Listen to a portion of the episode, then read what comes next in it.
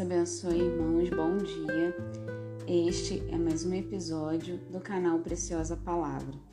E a reflexão de hoje, ela está em Lucas, capítulo 23, versículos 56. Deus abençoe, irmãos. Bom dia. Este é mais um episódio do canal Preciosa Palavra. E a reflexão de hoje está no livro de Lucas, capítulo 23, versículo 56, e diz assim: Em seguida foram para casa e prepararam perfumes e bálsamos, e no sábado descansaram em obediência ao mandamento. Qual o contexto deste versículo? Ele fala das mulheres que acompanharam Jesus em seu ministério. Elas acabaram de presenciar a crucificação, elas acabaram de presenciar a morte, a dor, o sofrimento, a humilhação do seu mestre, aquele que elas conviveram por tanto tempo, agora estava morto, agora havia sido sepultado. José de Arimateia já havia recolhido seu corpo, envolto em lenços e colocado em um sepulcro novo.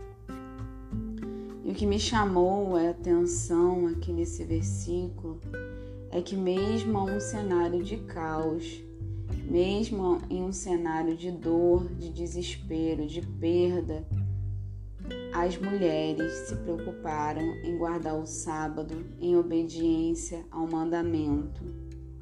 É importante lembrar que os discípulos eles tinham uma expectativa completamente diferente do que Jesus iria fazer, do que o Messias ia fazer. Eles achavam que o Messias ele viria para destruir o Império Romano e libertar Israel da opressão romana. Contudo, Jesus ele mostrou um ministério totalmente diferente e mostrou também a eles, falou com eles que o seu fim seria diferente. Ele disse que ele deveria ser entregue às autoridades judias na época, que ele seria humilhado, que ele seria julgado, que ele seria morto e que ao terceiro dia ele ressuscitaria. Só que a questão é que a expectativa deles quanto a Jesus, a crença de que Jesus iria viria com um poder militar para realmente é, acabar com a opressão romana era tão forte, era tão grande, que eles não conseguiam absorver o que Jesus estava falando que iria acontecer. Eles continuavam acreditando em que em algum momento Jesus iria se manifestar e iria atender às suas expectativas. É só a gente reparar no, na conversa dos discípulos no caminho de Emaús que eles falam: ah, a gente achava que ele era o Messias, mas aí aconteceu que ele morreu, e aí acabou. que Esse já é o terceiro dia que isso tudo aconteceu. Ou seja, eles estavam dizendo: a gente achava que ele ia fazer uma coisa totalmente diferente, agora ele morreu, acabou tudo. E essas mulheres, mesmo diante desse cenário de dor, de perda, de ver o mestre que era tão querido e amado por ela ser morto, ser crucificado, que era uma forma de morte tão humilhante naquela época. E a expectativa frustrada de que ele viria redimir Israel, que ele viria como um redentor, e agora ele está morto, está enterrado, e o que que, o que, que vai acontecer? Um cenário completo de caos, as mulheres se preocuparam em guardar o mandamento. Isso nos ensina uma bela lição, irmãos. Ainda que o mundo caia diante de nós, ainda que ele caia em cima da nossa cabeça, ainda que haja perdas, ainda que haja dor, ainda que haja expectativas frustradas, porque às vezes acontece isso com a gente a gente cria uma expectativa tão forte, uma convicção tão forte que Deus, que Jesus vai agir de certa forma que quando ele age diferente, às vezes a gente não consegue nem entender ou receber ou absorver aquilo que ele está fazendo diferente.